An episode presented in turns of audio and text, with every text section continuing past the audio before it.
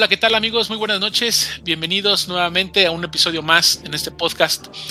Esta es una noche especial porque en primer lugar vamos a hablar de un gran autor, un escritor mexicano, quien fue Juan Rulfo y su obra. Y también es especial porque esta noche nos acompañan más amigos, somos eh, todos miembros y, y compañeros de un club de lectura, de un círculo de lectura, todos somos lectores y somos morelenses. Así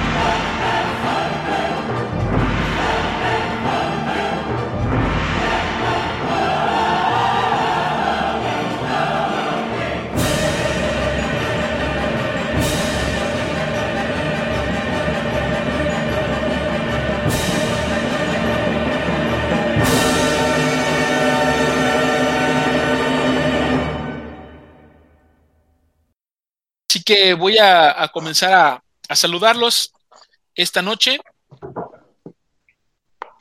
¿Cómo te encuentras, Salvador? Buenas noches. ¿Qué tal, Iván? Buenas noches. Saludos a todos y a los que nos están escuchando. Les agradezco mucho su atención. Bienvenidos. Gracias, Salvador. Luis Valencia, ¿cómo estás, Luisito? Hola, ¿qué tal? Buenas noches a todos. Este, feliz de estar aquí compartiendo con ustedes pues, un gran de la, de la literatura mexicana. Gracias, Luis. Juan, Juanito, ¿cómo estás? Buenas noches. ¿Qué tal? Buenas noches. Saludos para todos. Gracias, Juan. También nos acompaña Vicky. ¿Cómo estás, Vicky Osorio? Hola, hola, Iván. Buenas noches a, para todos. Y pues lista aquí con un buen cafecito para compartir estas grandes obras. Gracias. Gracias, Vicky. Bienvenida. Y también nos acompaña Jonathan Muñoz. ¿Cómo estás, Jonathan? ¿Qué tal, Iván? Muy bien. Saludos a todos ustedes y también a quienes escuchan el podcast para que hoy hablemos de uno de los grandes escritores mexicanos. Muy bien. Y así como, como Jonathan ha, mencionado, efectivamente, eh, la grandeza que tiene Juan Rulfo y que, y que se ha esparcido por todo el mundo, pues bueno, vamos a, a dar inicio eh, agradeciendo aquí toda la, toda la cabina virtual que, que, hoy nos vamos a compartir con diferentes, con diferentes obras, porque, porque en sí Juan Rulfo no tiene mucha obra, pero, pero vaya que es de mucha calidad. Entonces hoy vamos a presentar el cuento del Llano en Llamas y algunos cuentos. Vamos a hablar de la, de la, del relato corto de lo que fue El Gallo de Oro y también su obra cumbre que es Pedro Páramo. Y pues para empezar, eh, ¿qué les parece si vamos empezando ya en materia y vamos hablando de, Juan Rulfo? Y, y, vamos a pedirle a Luis que nos, nos, nos diga un poquito por, por qué Luis, la, la, gente cuando lee, eh, y, y, principalmente aquí en México siempre hacen referencia a Juan Rulfo. ¿Qué, qué es lo que hizo Juan Rulfo? Sí, hola, ¿qué tal a todos? Este, bueno, Hablar de Pedro Páramo yo creo que es hablar del principal protagonista de la narrativa mexicana.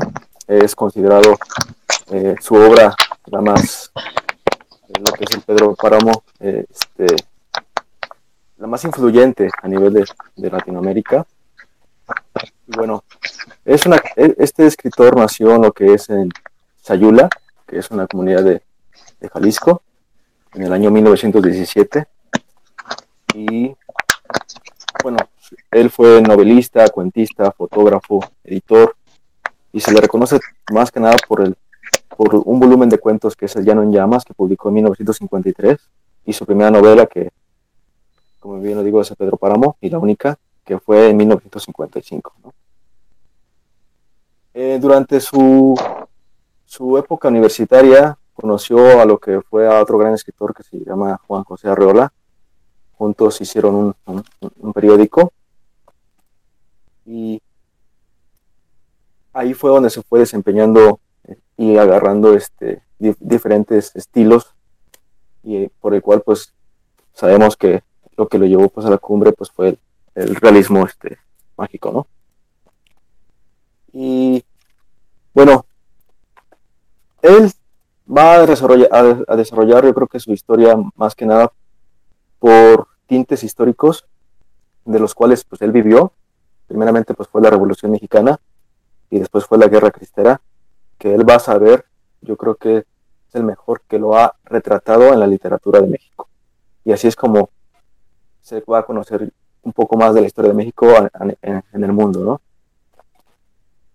Y pues yo creo que eso es lo que traigo de, de Juan Rulfo para, no sé si alguien quiera pues, aportar un poquito más de su vida y, y, ah, y, quisiera también, no, no, no sin antes pasar, que este, el escritor Monterroso le dedicó una, una fábula que se llama El zorro, el zorro más sabio. Y prácticamente trata de que, pues, había una vez un zorro que, se que tuvo la intención de escribir y hizo un libro muy, muy vasto y muy bueno. Entonces a los animales pues les gustó, les gustó muchísimo y, y quisieron y le exigieron que, que, hiciera otro libro. Entonces pues el zorro dijo, bueno, pues estos animales quieren que haga algo más, pues yo les voy a demostrar que yo sí puedo hacer algo más. Hace otra segunda novela y esta novela es mejor que la primera. Tiene más impacto, es más reconocida por la crítica, todos los animales se emocionan y y tratan de insistir, sabes que oh, tú deberías seguir escribiendo, zorro, porque pues, tus, cuentos y todo lo que escribes es, es, maravilloso, ¿no? Entonces ahí es donde el zorro, decide ya no escribir. ¿Por qué? Porque el zorro piensa o tiene la, la, este, la sospecha de que los animales lo que quieren es que escriba algo malo, no es que escriba algo mejor. Entonces, esta novela se la, se la dedica a, a Juan Rulfo, y es más, más, más, que nada esta, esta fábula, la cual pues, me parece maravilloso de, lo que fue su vida, ¿no? Sí, Luis, gracias por, por esa por esa amplitud que nos das acerca de, de, Juan Rulfo. Y, fíjate que yo, yo en especial he leído Augusto Monterroso, este centroamericano que es muy bueno. Este, sus fábulas y sus, y sus cuentos cortos son, son muy, muy buenos. Y yo ya había escuchado este, este libro, lo había leído, este, esta fábula del zorro, pero jamás me imaginé que era de, de Juan Rulfo. Y ahorita, ahorita que lo estabas comentando, pues claro que tiene, tiene mucho sentido. Este, Chava, ¿algo más que podamos comentar acerca de, de Juan Rulfo? Claro, eh, mira, hablar de Juan Rulfo es hablar sobre la literatura mexicana, ¿no? Eh, la literatura mexicana, latinoamericana más bien dicho, tuvo como eje principal el regionalismo. Y en la obra de Juan Rulfo está bien expresada en esas, en esas, en esas dos obras ¿no? que, que se le reconocen, tanto en Pedro Páramo como en El Llano en Llamas. Pero más que nada, el regionalismo está representado en la antología de cuentos, en El Llano en Llamas. Pedro Páramo es una obra totalmente aparte. Eh, el eje principal, que ya estamos platicando, ya estamos entrando en materia, el regionalismo, marca varios, varios puntos. los problemas, los conflictos, la realidad de los espacios rurales, el poder de la civilización sobre la barbarie, el realismo regionalista, socialista, y cómo es que Juan Rulfo rompe con esos cánones de lo que es la narrativa clásica, la, narrativa por capítulos. Eso se ve bastante en lo que es Pedro Páramo. Ya entraremos en materia con Pedro Páramo. A mí me, llama mucho la atención que siendo un burócrata, utilizó su tiempo libre muy al estilo de este eh, poeta, de este gran poeta Pessoa, que también utilizaba su tiempo, su tiempo libre para escribir, ¿no? Entonces, eh, tiene mucho, mucho trasfondo la, lectura de, la obra de Rulfo, desde lo que es el llano en llamas con el regionalismo, los modismos eh, mexicanos que utiliza, Pedro Páramo, que es un libro totalmente atípico, El Gallo de Oro, que es un, un, un guion cinematográfico que se adaptó para novela, y otros relatos que también presenta. Hay una obra hay una obra perdida que es lamentable que se haya destruido o que la haya abandonado, no hay una claridad total, que se llama La Cordillera. Esa obra, Rulfo o la abandonó o la destruyó, ya sea por motivos personales o motivos de dinero, no lo sabemos. Y, su obra no nada más trascendió en lo que es la literatura, bien claro lo dijo Luis, eh, lo comenta con, con, con la fotografía, ¿no? Hay una obra muy vasta de la fotografía de, Juan Rulfo que atesoramos demasiado y hay muchísimas escenas hermosas que él retrata de una forma magistral, como lo es el abandono, eh, los escenarios rurales, eh, el, indigenismo, eh, todo eso lo engloba mucho su obra. Sí, y, fíjate que, también Juan Rulfo, pues ha, bueno, bueno primero reconocer que esas, las tres obras que, que, tiene o que han sido reconocidas, pues, pues la gente y los lectores, este, escritores mismos, dicen, dicen que es una, que es una barbaridad la forma en cómo escribe, ¿no? Que, que, que, es una forma muy, muy, muy buena. Y de hecho ha, influido a, grandes escritores latinoamericanos como Gabriel García Márquez, como Cortázar, como Vargas Llosa, quienes siempre cuando hablan de, de literatura latinoamericana y principalmente sobre, sobre este género del, realismo mágico, pues siempre se remontan a, Juan Rulfo, ¿no? Y bueno, aquí en México, pues ni se diga, ¿no? Una gran cantidad y puñado de escritores que siempre han hecho referencia y, hablan, hablan muy, muy bien de él. Y pues bueno, tan es así que también en la, en la época del cine de oro mexicano, pues sus, tres obras fueron llevadas al, a la pantalla, ¿no? Entonces, eh, nos habla un poquito también sobre sobre esa capacidad que tiene él para llegar prácticamente a todos los, los, rincones de, toda Latinoamérica y que también su obra fue, fue traducida en muchos idiomas, obviamente, para poderse esparcir por todo el mundo. Y pues bueno, pues vamos entrando ya en, materia acerca de los, de los, este, de los cuentos que, que, precisamente el, el, de cuentos tiene por, por título no en Llamas, pero pero es un, es un compendio de, muchos cuentos que yo me, yo me acuerdo cuando los leí se me hicieron muy buenos, muy buenos. Algunos son muy cortos, pero son muy sustanciosos. Y, pues precisamente vamos a empezar con, contigo, este Chava, que me parece que por ahí tienes este preparado el de No oyes ladrar los perros. Gracias, Iván. Sí, claro. Eh, no sé si hacer una lectura de él o nada más comentario. Yo creo que lo más importante sería el comentario. Entonces voy a comenzar por el título, No oyes ladrar los perros. Qué emblemático es este relato. La mayoría de los relatos de, Juan Rulfo son brutales, son bastante descriptivos del tema que está manejando en ese momento. Y este de No oyes ladrar a los perros es la historia de un padre que carga a su hijo en, en hombros para llevarlo a otro pueblo en el cual supuestamente hay un doctor y lo pueda atender. Este hijo es una persona que le ha pagado con muchas desgracias al padre, es un delincuente, un asesino, una persona vil y baja. En una pelea, toda su pandilla de este cuate fallece, menos él, él queda demasiado eh, lastimado, muy, muy, muy mal, muy mal parado, pero es el único que tenía su padre en ese momento y el padre, a pesar de que está excesivamente molesto con él, lo lleva, lo lleva, lo lleva en, hombros hacia el otro pueblo. Y la descripción que hace Juan Rulfo de ese camino se me hace tan, tan épica, porque el padre, a pesar de ser una persona ya entrada en años y que le cuesta dar un paso, lo hace y nunca se detiene.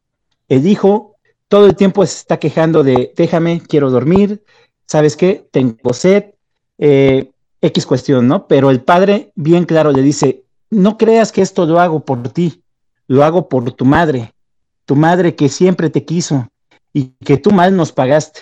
La forma en cómo lo describe Rulfo utiliza mucho los, los modismos de la época, de lo que es la forma en cómo se habla en, en ciertos pueblos, utilizan ciertas palabras y todo eso nos mete en la época y en la situación. Eso me gusta mucho de él, ¿no? Continúa el cuento, el relato, y todo el tiempo el padre le dice, hijo, no oyes ladrar a los perros, ayúdame nada más con eso, para que yo sepa que estamos cerca del pueblo. Y pues el hijo en, su, en su desesperación y en su comprensión de todo lo que ha hecho, al final del relato, entra en una tristeza, empieza a llorar, cosa que no había hecho anteriormente, Tampoco nos lo, narra Rulfo, ¿verdad? Pero es un cuento tan, tan, tan bien explicado, tan bien contado, que tú como lector empiezas a imaginarte otros escenarios. Al final, él llora lloran el regreso de su padre, y el padre, al llegar al pueblo, le dice, y ni siquiera esto me pudiste ayudar al final, ni siquiera me pudiste decir si oías ladrar a los perros. Qué, qué, qué maravilloso cuento. Sí, eh, la, verdad es que como, como escribe Juan Rulfo, y, creo que ahorita lo comentabas, y bueno, no sé si, si, si Jonathan, bueno, Vicky o Juan, si quieren hacer algún comentario adicional, eh, creo que cuando, cuando él escribe, tiene esa facilidad de que te deja como una idea muy, muy pequeña, pero ya es chamba del, lector y de, y, de quien esté pegado a su obra de empezar a crear los escenarios, porque como dices, a veces los, los cuentos son como muy cortos, pero en ese, en, en, ese pedacito, en ese par de hojas que te escribe, pum, pues tú te puedes armar toda una historia. Ahorita que lo, que lo cuentas, yo, yo me acuerdo que, que yo sí sentí feo, ¿eh? Cuando, cuando leí el final de esa, de ese, de esa, de esa hora dije, ah, caray, dije, pobre, este, la desesperación de, de, padre, ¿no? Dice, pues oye, nada más te encargué eso, ¿no? Y, y ni eso pudiste hacer. Dime, sí, fíjate, eso, eso, eso es lo que también me asombra, y creo que lo hemos platicado mucho en todos los, círculos anteriores, la capacidad que tienen los escritores que se dedican a los cuentos para en tan poco decir demasiado, ¿no? En eso, eso, eso me maravilla también y es parte de, esa capacidad que tienen ellos. No cualquiera es un buen cuentista y Juan Rulfo lo demostró con, esta colección. Casi todos los cuentos tienen esa calidad y el, el Pedro Páramo, que ya lo platicaremos más a fondo, también tiene otra peculiaridad. Perfecto. Pues, pues, ¿qué les parece si pasamos a, otro cuento? Y, le pedimos a, Juan que nos, que nos comente eh, el cuento de Anacleto Morones, que también para mí es otro cuentazo, pero, pero vamos a escuchar cómo lo, cómo lo viste, Juan, cómo lo, cómo lo interpretaste y, qué podemos este, rescatar de ahí. Este, se me hizo muy interesante y así como dijo Chava del, del anterior, o sea, un idioma de aquellos ayeres y resulta que en este caso el personaje ya no existía y entonces hubo una comitiva de 12 mujeres vestidas de negro que fueron a buscar al ayudante de Anacleto Morones que se llama Lucas Locatero, que fue su yerno, el esposo de su hija y el que le cargaba las maletas y el que quién sabe qué. Entonces fueron porque querían hacer un, querían convertir a Anacleto Morones en un santo porque había hecho muchos milagros. Y entonces el cura del pueblito les dijo, bueno, pues traigan a alguien que certifique que sí hacía milagros. Y esa era la idea de ir a buscar a Lucas Lucatero. Y entonces estas 12 mujeres pues lo fueron a buscar. Y cuando Lucas Lucatero las vio, dijo, ah, no me convencen, este, quiero irme por la parte de atrás de la casa, no me, no tengo intención de hacer nada, ¿no? Y entonces como va transcurriendo el cuento, pues van diciendo que él hacía milagros, que él hacía muchas cosas, que curaba a la gente. Y en algunos pasajes se dan cuenta, Lucas Lucatero le dijo, pero no hacía milagros, o sea, engañaba a la gente, se comía, bueno, violaba a las, bueno, no las violaba. Para dormir decía que quería flaquitas, este, que tronaran y que fueran vírgenes para que él pudiera seguir haciendo milagros, este Anacleto Morones. Y este, y al final, parte de la historia es que las mujeres se van yendo, ya no siguen las 12, van una por una se va yendo, porque no confían en Lucas Lucatero, porque dicen que eso es embustero, que decía mentiras, que no hacía las cosas bien.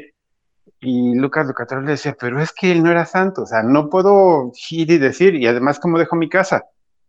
Y atrás de la casa tenía como un, no sé, en un patio tenía muchas piedras que estaban amontonadas. Y luego así como que dijo, hijo, pinches las quiero correr a pedradas, ¿no? Pero, y aventaba las piedras, pero pues no. Y entonces, con el paso del día, las mujeres se van yendo, se van yendo, se van yendo. Y le decía, pero es que tú eras el encargado de cargar sus cosas, te casaste con su hija, o sea, la has de haber maltratado, este, ibas a ser papá y, y dónde está. Y decía, no, pero pues ella era bien libertina, se fue, le enseñaba la panza a cualquiera, o sea, no era lo que ustedes creen. Y entonces decía, bueno, venimos por ti para ir al, a la iglesia y que tú certifiques que sí hacía milagros. Y decía él, pero ¿y con quién dejó mi casa? Entonces, pues por eso trajimos a tantas, algunas se ha de quedar. Y pues él siempre dijo que no, que no, que no, que no, que no y que no. Al final, ya este, cuentan que él, Anacleto, Anacleto estuvo en la cárcel, pero logró escapar y entonces fue a ver a Lucas Lucatero para decirle, oye, dame la mitad de lo que tienes y me voy. Y dice, pero es que no tengo nada. Dice, todo te lo gastaste. Ahí, ahí termina esa parte, pero las mujeres se quedan diciendo, es que él era bien, bien santo, curaba y decía, no, no, no. Al final de las 12 nada más quedó una. Y le dijo este, Lucas Lucatero, oye, ¿no te quieres quedar conmigo a dormir? Y dijo la otra, ah, sí, dice, nada más que te quitas el bigote. Y dice la chava, no, porque si me lo quito se van a dar cuenta que hice cosas raras. Y dice, bueno, pues quédate. Entonces pasa el otro día y entonces ella le dice, la última que se quedó, dice, ¿sabes quién si era bien, este, ah, ¿cuál sería la palabra? ¿Quién era bien dedicado a, a cuidar a una mujer? O sea, tratarla. Y dijo Lucas Lucatero, ¿quién? Dice, pues Anacleto. Y cuando pasa eso, al día siguiente le dice Lucas Lucatero, oye, pues ahora ayúdame a poner las piedras donde estaban, ¿no? Pues ya, no las, ya se habían, ya las había, este, las estaban juntando. Y resulta que debajo de las piedras estaba Anacleto Morales. Y ahí termina el cuento. Sí, la verdad es que a mí se me hizo muy, muy gracioso cuando, cuando Exacto, y, es, sí, increíble. Y, es bueno porque este, las, las mujeres, o bueno, a mí así me pareció, no, no, no sé a ti, Juanito, pero como que las, mujeres quieren verlo como muy santo, como muy bueno, pero a la vez, a la vez pareciera como una carrera de a ver quién aguanta más ahí con él, este, y, ninguna se quiere ir, ¿no? O sea, él les dice que se van a su casa y ninguna se quiere ir, porque todas de alguna u otra manera quieren ser la última y pues a ver quién quite y me quedo y, pasa algo aquí con, con Anacleto Morones, ¿no? Ajá, Y, dice, y, bueno, pues ya no es tan santo, dice, porque pues el que realmente, el que realmente, este, sabe atender a las mujeres, dice, y las procura, pues es él mismo. Y a mí se me hizo muy, muy gracioso este, el final de hasta cómo se queda la última mujer y, y que, nos vamos, nos vamos, ¿no? Sí, Es, es, es, es, bueno, es, es, curioso. Y, y, bueno, el, el, tinte que tiene, que tiene este Juan Rulfo en, en todo su, su libro de cuentos, pues es un, es un tinte similar porque siempre nos habla de ese, de ese México rural. Y siempre todas sus obras son como, como en escenarios muy pequeños. Por ejemplo, aquí casi todas en, en la casa de, de, Moreno, ¿no? Ajá, de Lucas Lucatero. De Lucas Lucatero. Muy bien, perfecto. Ya nada más, como comentario, es, me pareció tan interesante el cuento que decidí leer Pedro Páramo. Eso. Bueno, pues ahorita que pasemos a, Pedro Páramo, nos, nos compartes tus impresiones y, vamos a darle la, oportunidad a, Vicky, que Vicky también este, leyó cuentos de, de Llano en Llamas. Y el primero que nos presentas, Vicky, es el de Es que somos muy pobres. ¿De qué nos trata ese cuento, Vicky? Sí, este, buenas noches, Iván. Otra vez, mira, pues eh, me gustó mucho eh, la lectura, la verdad, de Juan Rulfo. El lenguaje que utiliza, sí, es así como muy entendible este, para mí y creo que para quien lo lea también lo, va a hacer. Empiezo con este, este cuento y es que somos muy pobres. Eh, me llamó mucho la atención porque habla eh, primero, bueno, esta historia es como de un par de desgracias que suceden a partir como de una tormenta. Si el cuento, bueno, empieza a hablar este, que se murió, se murió este, una persona que era eh, una tía de este personaje. Y bueno, y a partir de ahí, este, bueno, ellos se fueron a dormir y en la noche cayó una tormenta de aquellas, ¿sí?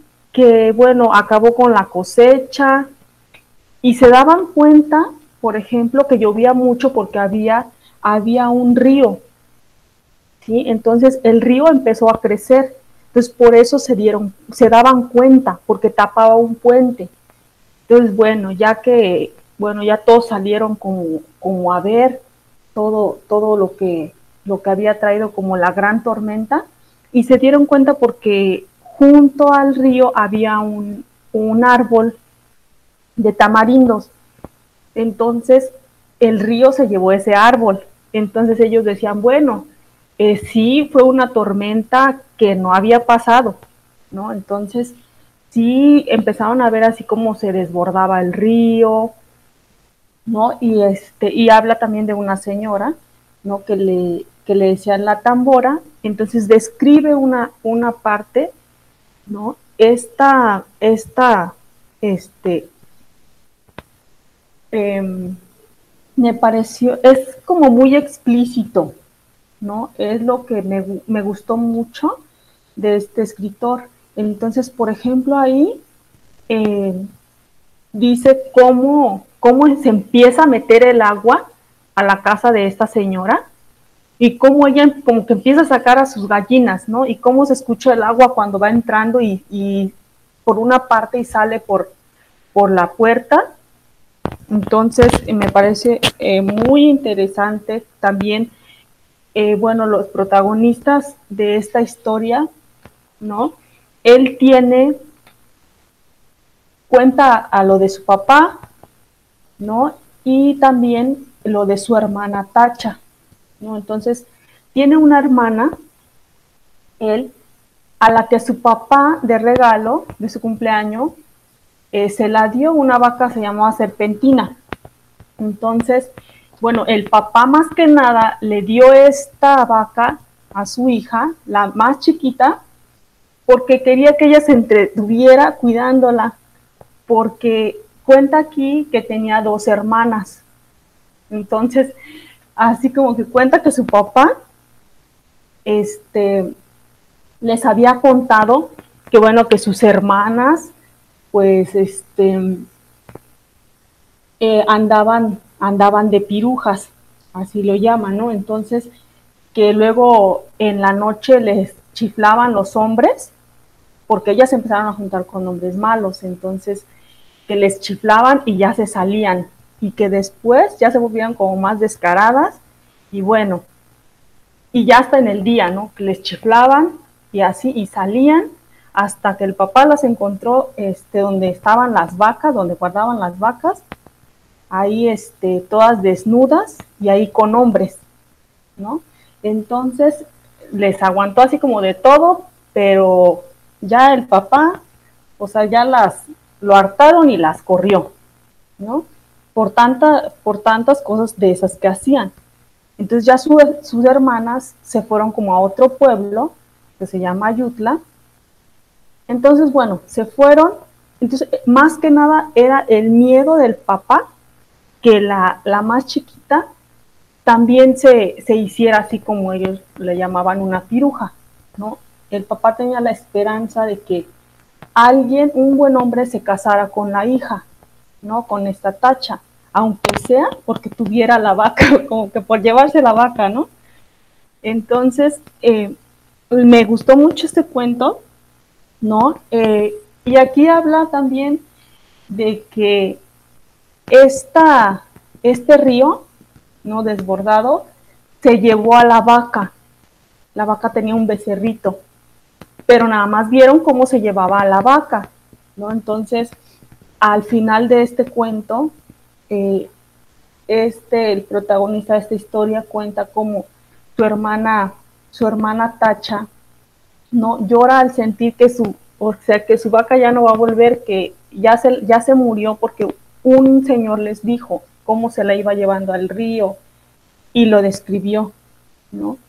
Entonces, eh, a veces como que me queda ahí como para imaginarme qué va a pasar, ¿no? De la historia, decir, bueno, el, becerrito no lo encontraron, en realidad estará vivo o no, ¿no? Entonces, eh, me gustó mucho, la verdad, este, este cuento, como es como una forma eh, muy real que pasaba en los pueblos por ejemplo, y me pareció muy interesante. Sí, Vicky. Pues gracias, Vicky, por, por, tu aportación. Y así como lo, como lo has comentado, creo que es un recurrente de lo que vamos a, ver esta noche, que creo que todos los personajes y los escenarios que maneja Juan Rufo siempre dejan como esa ambigüedad en el lector, ¿no? O no sé qué opinen amigos, ustedes cómo, cómo lo han encontrado. Por lo menos a mí me, ha dejado así eso, como que en muchas, muchas, muchas obras te deja como, como el será cierto, no será cierto, si estuvo, no estuvo.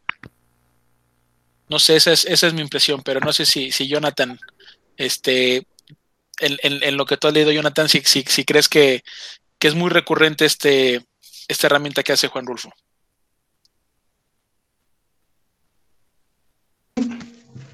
Definitivamente me parece este, que es así, coincido con, con esa opinión. La verdad es que Rulfo siempre maneja muy bien lo que es lo implícito. Y esa es una de las grandes características de los buenos escritores.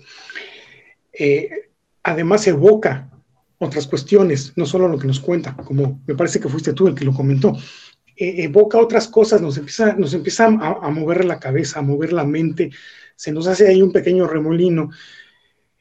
Y además tiene, tiene también la característica que es otra de las grandes, de las buenas historias, que es eh, esa, esa, esa eternidad y esa humanidad que siempre está impregnada porque tú regresas meses o años después a leer, ya sea uno de los cuentos o Pedro Páramo, y vas a encontrar algo distinto. Entonces, eso es característico de los clásicos, que obviamente Rulfo, dentro de 100, 200 años, estará presente y se le va a hablar, se va a hablar de él como hablamos hoy de los grandes decimonónicos y más atrás. Pero sí, coincido con, ese, con esa opinión. Gracias, Jonah. Y, pues bueno, vamos a, dejar que continúe este Vicky, porque me parece que Vicky tiene, tiene dos cuentos que, nos quiere compartir. Y el otro es el de, las el de la cuesta de las comadres, ¿no, Vicky?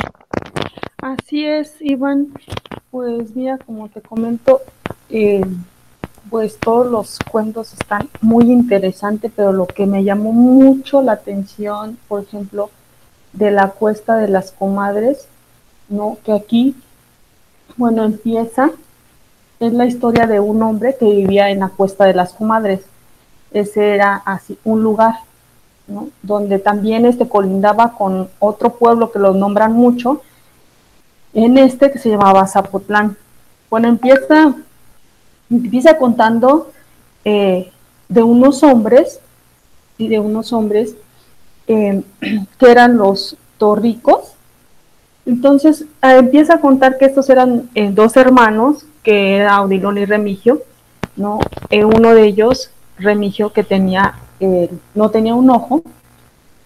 Y bueno, entonces el protagonista les ayuda a ciertas como actividades, ¿no? A estos dos hombres. Como ya lo comenté, estos dos hombres que, o sea, se dedicaban como a, a hacer fechorías, ¿no? Como a robar y así. Y un día, inclusive, él les ayudó a robar y no se dio cuenta, ¿no? Hasta después de, que hicieron este un robo. Me llama mucho la atención como dice aquí que ya ve a la, a la cuesta de las comadres así como olvidado, ¿no? Como ya un poco desierto, ¿no? Que muchas personas se fueron de ahí, ¿no? Por, por los fuertes fríos, por los fuertes fríos que hacían y qué bueno que les echaban a perder las cosechas y cosas así, ¿no? Y aparte porque los, los torricos, o sea, llegaban y, luego les, les hacía, les mataban los enemigos o les hacían algo, ¿no? Robaban. Entonces, bueno, describe aquí cómo está olvidado el, el pueblo, menciona cómo, cómo este, este malhechor, sí que es Remigio, se sienta a un lado de, su casa a ver como un camino y se queda por horas y horas a ver el camino, ¿no? Entonces, pues a él se le hace como raro, ¿no? Porque siempre está viendo el camino, sino que después que les ayudó a, ese robo, se dio cuenta por qué hacía eso, ¿no? Sino que espiaba el camino para ver quién, quiénes iban y cosas así. Entonces, él menciona cómo se va la gente, eh, un antes, un antes y un después, ¿no? Y ahora cómo ver todas las cosas, ¿no? Entonces, la verdad que eh, la cuesta de las comadres eh, ay, así como que se me enchinó la piel, ¿no? Porque al, después de escribir, ¿no? Cómo, cómo este, ese protagonista em, mata a Remigio, a uno de, de, estos, este, de estos, de los dos torricos. Entonces ahí en esa escena ay, me la estaba así imaginando y hasta me valía el estómago. ¿no? Entonces menciona aquí que eh, Remigio llegó a, la, a su casa ¿no? y él estaba cosiendo un costal, estaba cosiendo un costal y bueno, agarra, Remigio le empieza a acusar que él mató a Odilón. ¿no? Él mató a Odilón porque justo ese día que mataron a Odilón, él llevaba, este, llevaba dinero. Y justo era, eh, y justo él había ido al pueblo, al otro pueblo, a Zapotlán, a comprar este, algo para cubrirse del frío. Entonces por eso como que lo acusaba. Y bueno, le estaba diciendo un buen de cosas en esto. Él decide matarlo y como ya estaba muy cerca de él y tenía la aguja con el que estaba cosiendo el costal, se lo entierra a un lado del ombligo. Entonces describe cómo este hombre como que se retorcía y así. Y entonces, y bueno, después se lo saca y se lo vuelve a clavar donde él pensaba que estaba el corazón. Entonces así fue como ya ahí quedó quedó muerto el otro torrico que era Remigio, ¿no? Entonces, este sí me puso la piel chinita y me gustó mucho por, porque como ya lo mencionaron, ¿no? Juan Rulfo en, en sus obras o en lo que por ejemplo yo he leído que es estas, estos cuentos, es muy descriptivo y me encanta eso de este escritor. Gracias, Vicky. Gracias, gracias, gracias por, por, todo esto que nos has compartido. Este, claro, nos, nos remontan a, las escenas como las, como las maneja Rulfo. Y pues vamos a, vamos a escuchar a, a Jonathan, que Jonathan también nos trae un, par de cuentos. Este, y él nos va a comentar el cuento de Lubina y el cuento de Talpa. Adelante, Jonah. Gracias, Iván. Pues Talpa es mi cuento favorito del libro en llamas. Es el que más he leído, de hecho. Y me gusta por muchas cuestiones. Por su estructura, por el ambiente, por la crudeza y por los personajes que, que son brutales, ¿no? Todo empieza con Natalia, que está llorando en brazos de su madre. Y ahí hay un punto y aparte en donde se dice qué es lo que estaba pasando, que el marido de Natalia y a su vez hermano de quien está narrando eh, toda la historia, de nombre Tanilo Santos, está enfermo, está muy enfermo. La descripción de las heridas, de cómo eh, le brotaba pus, todo eso me parece magistral y lo va aparte, lo va marcando no solamente en, ese segmento, sino a lo largo de todo el relato.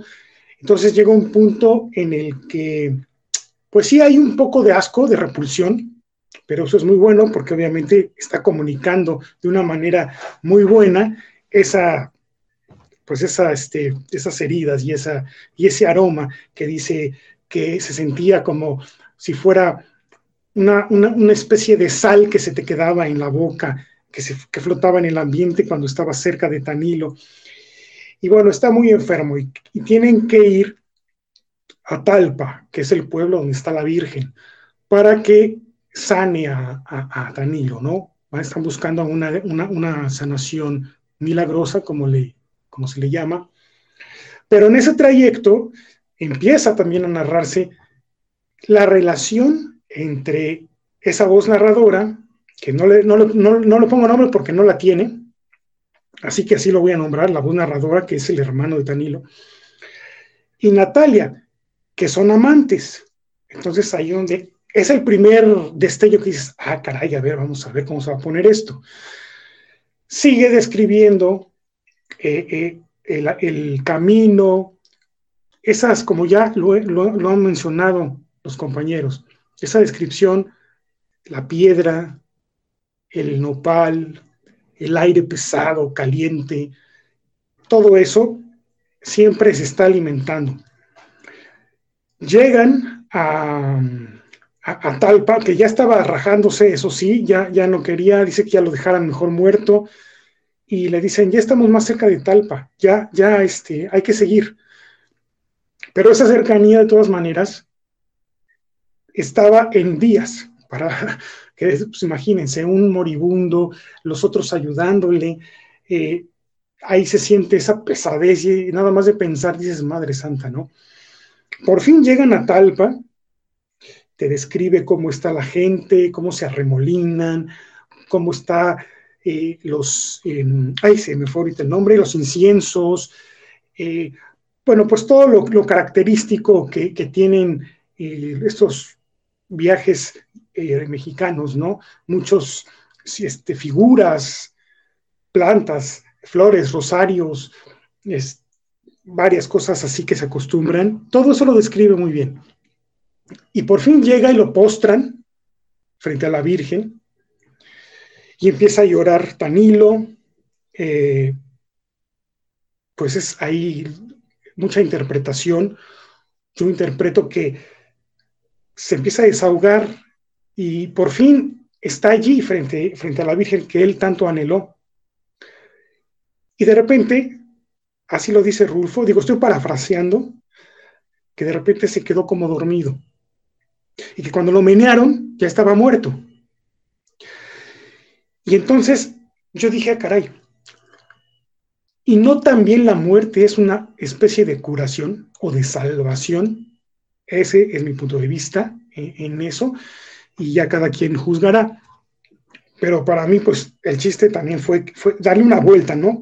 porque muy, pues, hubiera sido muy fácil, se salvó y se regresan y se acabó, ¿no? Entonces, eso me pareció muy interesante. Ahora, la relación de Tanilo y, perdón, de la voz narradora y de Natalia también está muy bien llevada, porque llega un punto en el que él, él que es el narrador, dice, y esas piernas, eh, repito, estoy parafraseando, no es exactamente, pero esas piernas duras, eh, que le hacen falta, faltos de, faltas de, caricias o faltos de calor de hombre, algo así por que yo ya conozco muy bien. Entonces, eso que nos está diciendo que ya tenían un buen rato de amantes. Y bueno, finalmente al pobre de Tamilo lo entierran. Por ahí, y todavía dice que le, le echaron varias piedras y varias cosas para que no lo fueran a desenterrar los animales.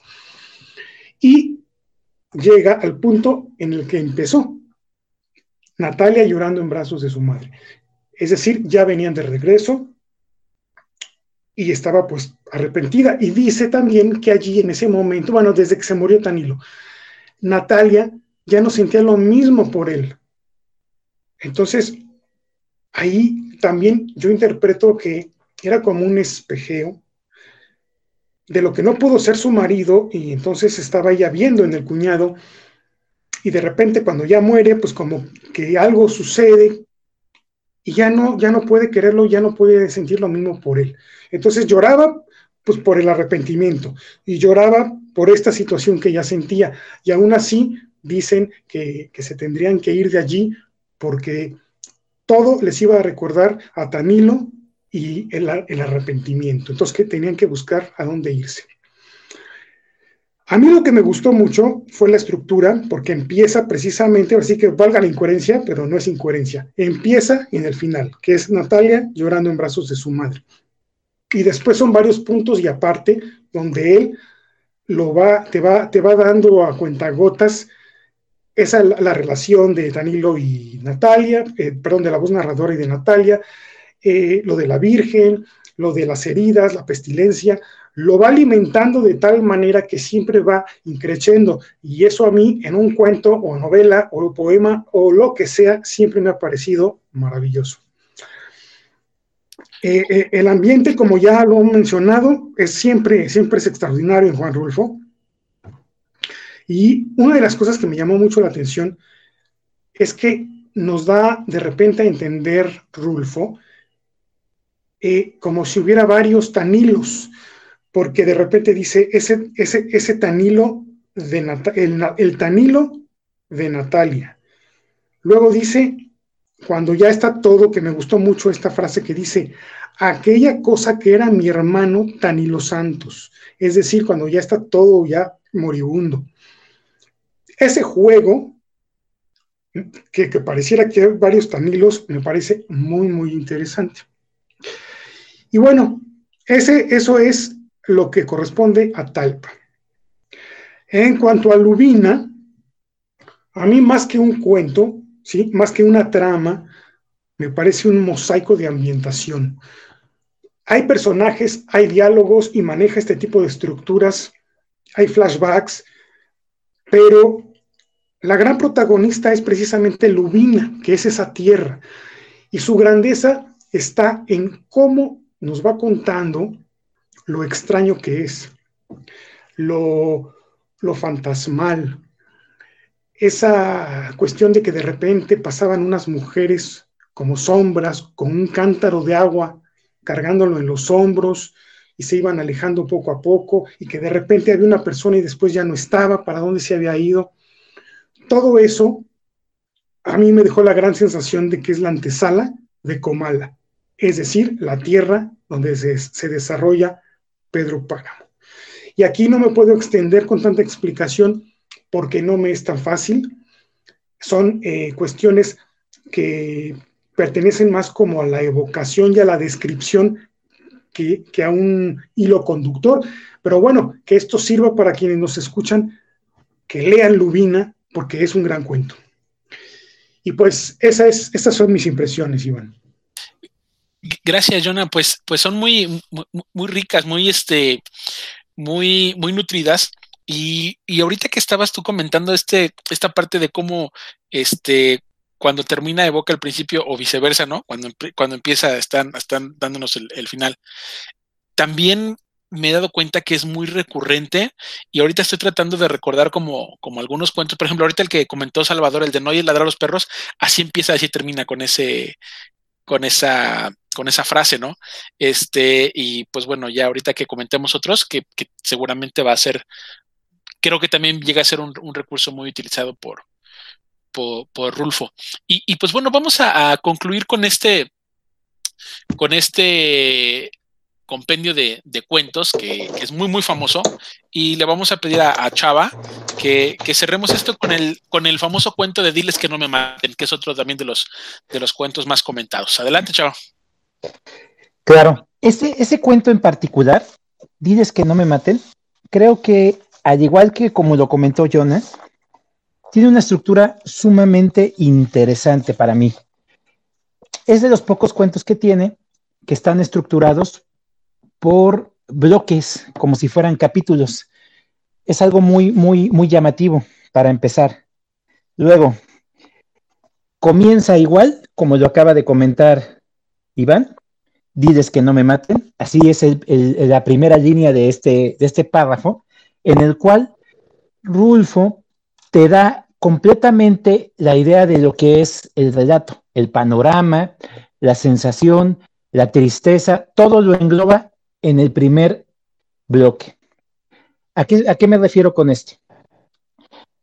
Dices que no me maten, es la historia de una persona que comete un error, comete un asesinato, como, fíjate cómo, cómo la muerte siempre está presente en la obra completa de Rulfo, eso también es, muy interesante. Esta persona mata a su compadre, que es el famoso Don Lupe, un, cacique de ahí, de, la zona. porque no lo dejaba pastar en su campo. Él tenía unos, unos novillos y pues eh, estaban pasando por una sequía. Entonces los novillos se morían, se morían, todo su, su ganado se estaba empezando a morir por falta de alimento y le pedía a su compadre que le diera la oportunidad de pastar, ¿no? Para que no, no perdiera su ganado. El compadre, pues con el poder que tiene, le dice, no. Y en ese momento, lo que hace este cuate es romper la cerca para que puedan entrar. Ya estaba desesperado. Empiezan a pastar, tienen broncas, empiezan con sus problemas, ellos, los, dos compadres, a manifestarse de que el compadre le dice, oye, yo te dije que no, ¿por qué rompes mi cerca? Y él, la persona esta responde, oye, es que pues, los animales buscan, buscan su alimento, yo no, yo no, no los puedo controlar, son inocentes.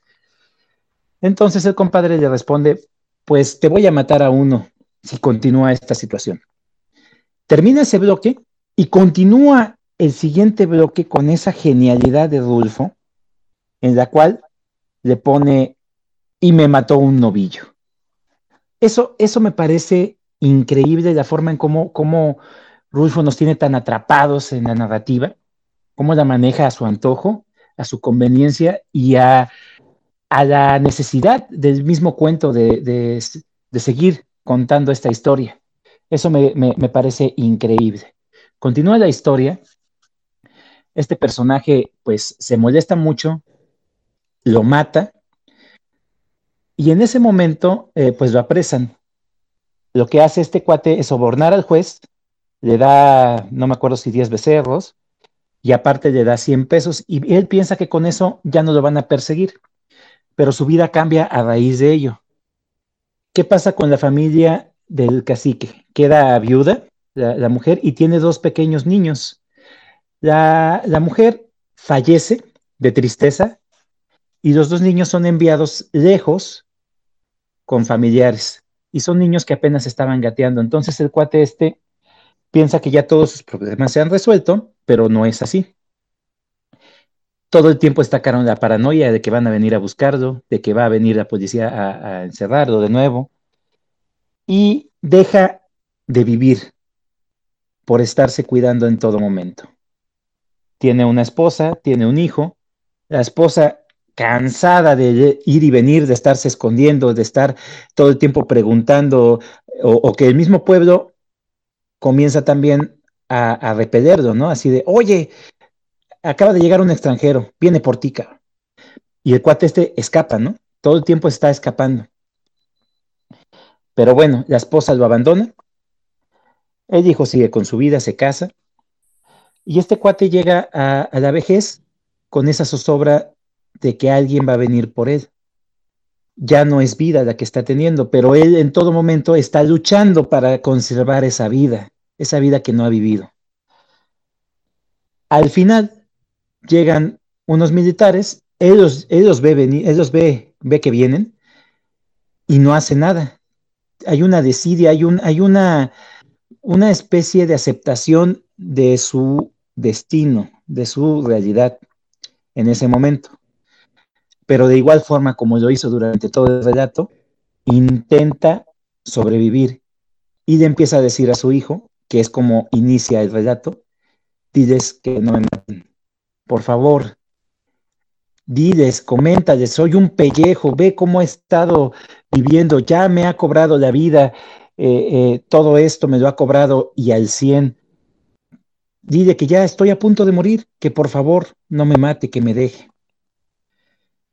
Resulta ser que el comandante de esa guarnición es el hijo de don Lupe y lo único que hace es ordenar que lo fusilen. Este relato termina con el hijo llevándose el cuerpo de su padre totalmente acribillado en una escena tan real y tan cruda que pierde esa sensibilidad. El hijo ni siquiera está triste por la pérdida de su padre. Lo único que le, entristece es que su nuera y sus nietos lo van a extrañar. Fíjate qué, qué, qué importante o qué, qué, qué interesante es el manejo de la vida y de la muerte en los relatos de Juan Rulfo. La mayoría de los relatos son muy crueles y muy tristes, pero son muy reales. Algunos otros son muy, muy mordaces, con un humor muy negro, como lo fue el de Anacleto Morones que presentó Juanito. Y algunos otros relatos muestran lo que es el abandono de la civilización a estos lugares rurales. Es lo que, lo que muestra Juan Rulfo. Con eso, con eso cierro este, esta parte de, de los relatos para que podamos continuar con la obra de Rulfo. Gracias, Chava, gracias. Y, y sí, yo también tenía ese, ese, comentario y lo dijiste bien, el tema de, de, la muerte, qué tan presente está. Y pues bueno, creo que, creo que lo vamos a cerrar bien con, con el último, con, el de Pedro Páramo. Pero vamos a este, yo quiero este, comentar acerca de, de otra obra. Bueno, ya ahorita eh, terminamos con, con los cuentos de, del libro de, de Llano en Llamas. Y yo voy a comentar esta obra porque fíjense que esta obra yo no la había leído este, hasta apenas, eh, El Gallo de Oro. El Gallo de Oro es un, es un relato corto y lo comentó Salvador en un principio, es un argumento y es un guion adaptado, porque así como, como hemos comentado que a Juan Rulfo le gusta el, el, cine y, él siempre tuvo la intención de hacer cine, de hacer cine, de hacer cine, pero pues nunca fue tan, tan buen cineasta como, como lo fue de escritor, ¿no? Y este, por ahí algunos este, e, escritores también comentan, ¿no? Que, a veces se enfrascaba tanto en, la, en, querer dedicarse al cine que, creen que también por eso no, no le dio tiempo de, escribir más obra. Pero, pero con estas, con estas tres obras, y, que de hecho el, el, Gallo de Oro es la última que, se ha presentado y que se ha editado como tal, porque anteriormente, y la mayoría de los lectores simplemente conocen Ya no en llamas y, Pedro Páramo. Pero voy a comentar este de una manera breve el, el, libro del Gallo de Oro. Habla sobre un, sobre un muchacho que se llama Dionisio Pinzón, que es muy pobre, que ese es otro también de, de los elementos de Rulfo, que casi en todas sus obras son, son personajes pobres. Este, y, tiene una malformación en la mano que en un brazo que, le impide hacer muchísimas tareas. Entonces está en un, en un pueblito y lo único que, le, que se consigue de, de, trabajo es de pregonero. Y pues bueno, para los que no sepan qué es un pregonero, en aquella época pues era el tipo que, que gritaba a los cuatro vientos si alguien vendía algo, si alguien necesitaba algo. Entonces el pregonero normalmente andaba por la calle, principalmente los domingos que era como de ir a la iglesia o, el día de plaza. Entonces andaba promoviendo lo que otras personas andaban vendiendo. Y asimismo, pues él se enteraba si había algún evento o alguna festividad. Y aquí es donde entra eh, el tema del gallo de oro porque a Dionisio Pinzón le encantan también los gallos así como nosotros lo conocemos, eh, el, palenque, que, es la pelea de gallos, este, él, anunciaba las peleas y pues de entrada pues ya se quedaba en, para verlas, ¿no? Y en una, en una ocasión, él, ve que hay dos gallos muy buenos y empiezan a armarse las apuestas y uno de esos gallos pues termina moribundo y pierde la pelea.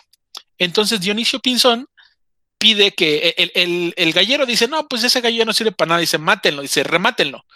Y Dionisio Pinzón dice, no, no, espérate, ¿cómo que lo van a matar? si es bueno. Dice, sí, para mí ya no me sirve para nada. Y entonces él se brinca al ruedo y agarra al gallo dice, me lo regala, dice, no lo maten, por favor. Dice, bueno, está bien, pues quédatelo. Dice, a mí ya no me sirve para nada. Y entonces Dionisio Pinzón se lleva el gallo a su casa, lo alimenta, lo, lo, lo vuelve a, poner este, en vigor. Y, y, y entonces él, él, él, se empieza a convertir en gallero únicamente con un solo gallo. Y entonces empieza ya a, salir de, su pueblito y empieza a buscar en otros lugares y también hace un recorrido interesante por, por Aguascalientes y, en muchas comunidades de Jalisco donde existían estas peleas de gallos donde él está este, hablando el, origen de, Dionisio, ¿no?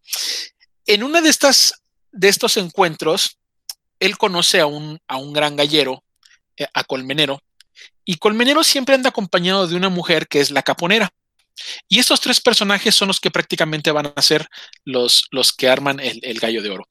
La, la, caponera es una mujer que canta, que canta muy bonito y que normalmente se ponían afuera en las ferias o en las plazas o, afuera del palenque y, se suben a una, una, tarima y se ponen a, a, cantar y ya la gente les va dando una moneda.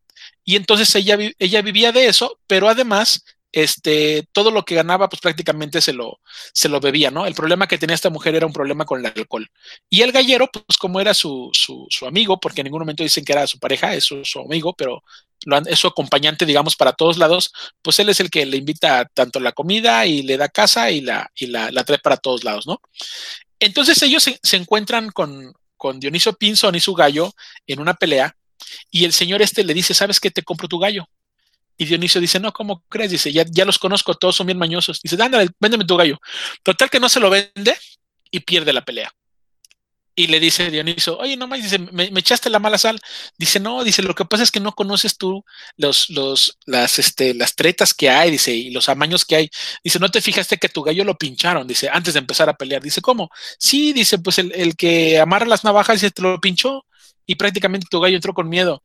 Dice, ya te dije, únete conmigo y vas a ver cómo te va a empezar a ir mejor. Entonces, eh, al principio no, no quiere, pero después se da cuenta que no, tampoco quiere regresar a su pueblo porque, porque su mamá este, ya ha muerto. Otra vez hablamos del tema de la muerte. Su mamá era una señora grande, enferma.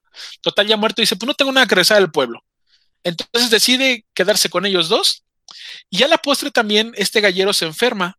Y dice, ¿sabes qué? Pues es el momento que tú sigas solito. Síguele con los gallos, ya te expliqué. Aprende muy bien el oficio de los gallos. Y entonces se empieza a llevar él con la caponera que está enamorado porque habla de una mujer voluptuosa y que está hermosa y que además canta muy bonito. El único detalle que tiene, pues es que le gusta este, eh, la bebida, ¿no?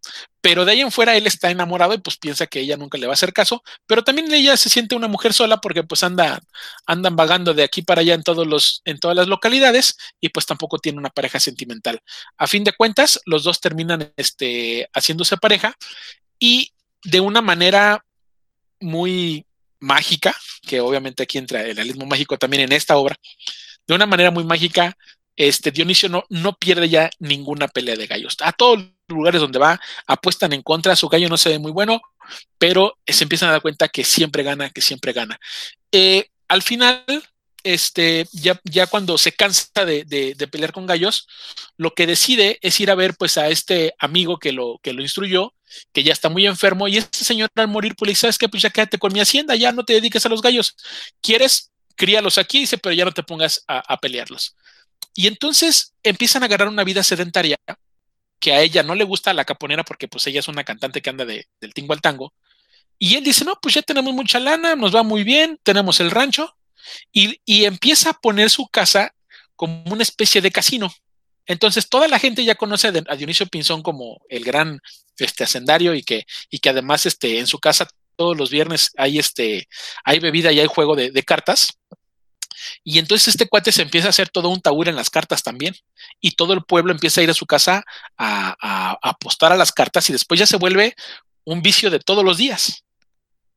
Aquí empieza la, la parte este, irreal de la historia porque obviamente en, en los juegos de cartas él empieza a ganar casas, empieza a ganar armas, empieza a ganar animales. Entonces prácticamente a, la persona que llega a jugar con él lo despeluca, ¿no? le sigue insistiendo, insistiendo, insistiendo a que sigan jugando, sigan jugando, se gana toda, se van toda la madrugada y él les quita prácticamente todas sus propiedades. Hasta que él decide parar, pues ya le, le paran. Pero hay una cuestión muy interesante. Para que él pueda ganar todas sus cartas, se empieza a dar cuenta que su mujer siempre está al lado de él. Y entonces ella tiene esta parte enigmática con los juegos de azar. Entonces se da cuenta que por eso por eso la traía este gallero y no es porque era su esposa, no era, no era su, no, no era su pareja, simplemente la traía porque le daba suerte. Y él también se dio cuenta que con los gallos ganaba con ella y ahora en las cartas también. Y entonces, pues ya es un momento donde ¿sabes qué? No te me vas a dormir y te vas a sentar en ese sillón hasta que yo quiera terminar y hasta que le quitemos el dinero a la gente. Para terminar la obra, eh, Dionisio Pinzón eh, está con unos, con unas personas ahí jugando en su casa y entonces le dice, ¿sabes qué? Le dice uno, vamos a jugar, dice, pero pues no traigo mucho dinero. Y Dionisio piensa, le dice, no te preocupes. Dice, vamos hasta donde puedas. Y si no, ya lo, ahí, luego me lo debes.